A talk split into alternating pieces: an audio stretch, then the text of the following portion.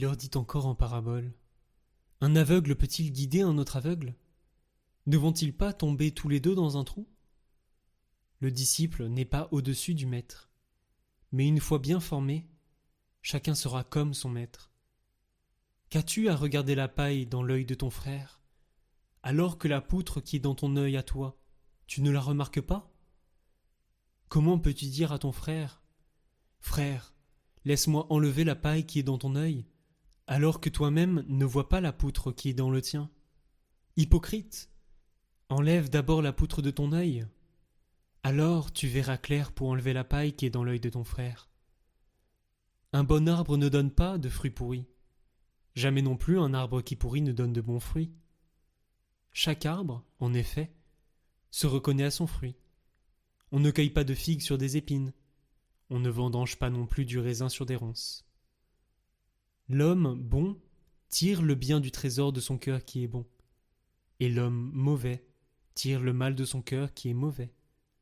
Car ce que dit la bouche, c'est ce qui déborde du cœur. Et pourquoi m'appelez-vous en disant Seigneur, Seigneur Et ne faites-vous pas ce que je dis? Quiconque vient à moi, écoute mes paroles et les met en pratique. Je vais vous montrer à qui il ressemble. Il ressemble à celui qui construit une maison. Il a creusé très profond, et il a posé les fondations sur le roc. Quand est venue l'inondation?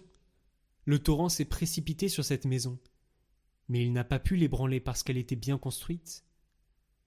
Mais celui qui a écouté et n'a pas mis en pratique ressemble à celui qui a construit sa maison à même le sol, sans fondation. Le torrent s'est précipité sur elle, et aussitôt elle s'est effondrée. La destruction de cette maison a été complète. Lorsque Jésus eut achevé de faire entendre au peuple toutes ces paroles, il entra dans Capharnaüm.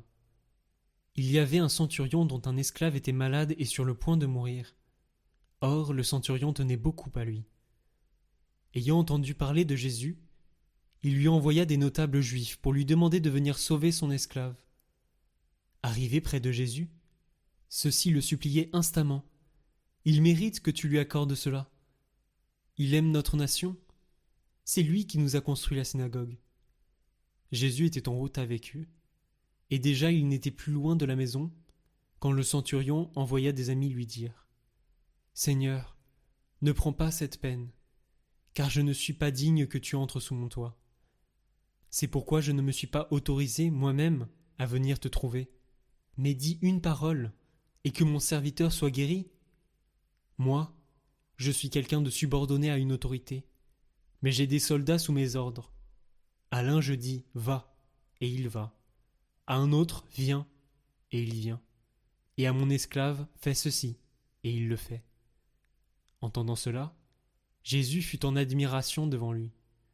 Il se retourna et dit à la foule qui le suivait Je vous le déclare, même en Israël je n'ai pas trouvé une telle foi. Revenus à la maison, les envoyés trouvèrent l'esclave en bonne santé. Par la suite, Jésus se rendit dans une ville appelée Naïm. Ses disciples faisaient route avec lui, ainsi qu'une grande foule. Il arriva près de la porte de la ville, au moment où l'on emportait un mort pour l'enterrer. C'était un fils unique, et sa mère était veuve. Une foule importante de la ville accompagnait cette femme.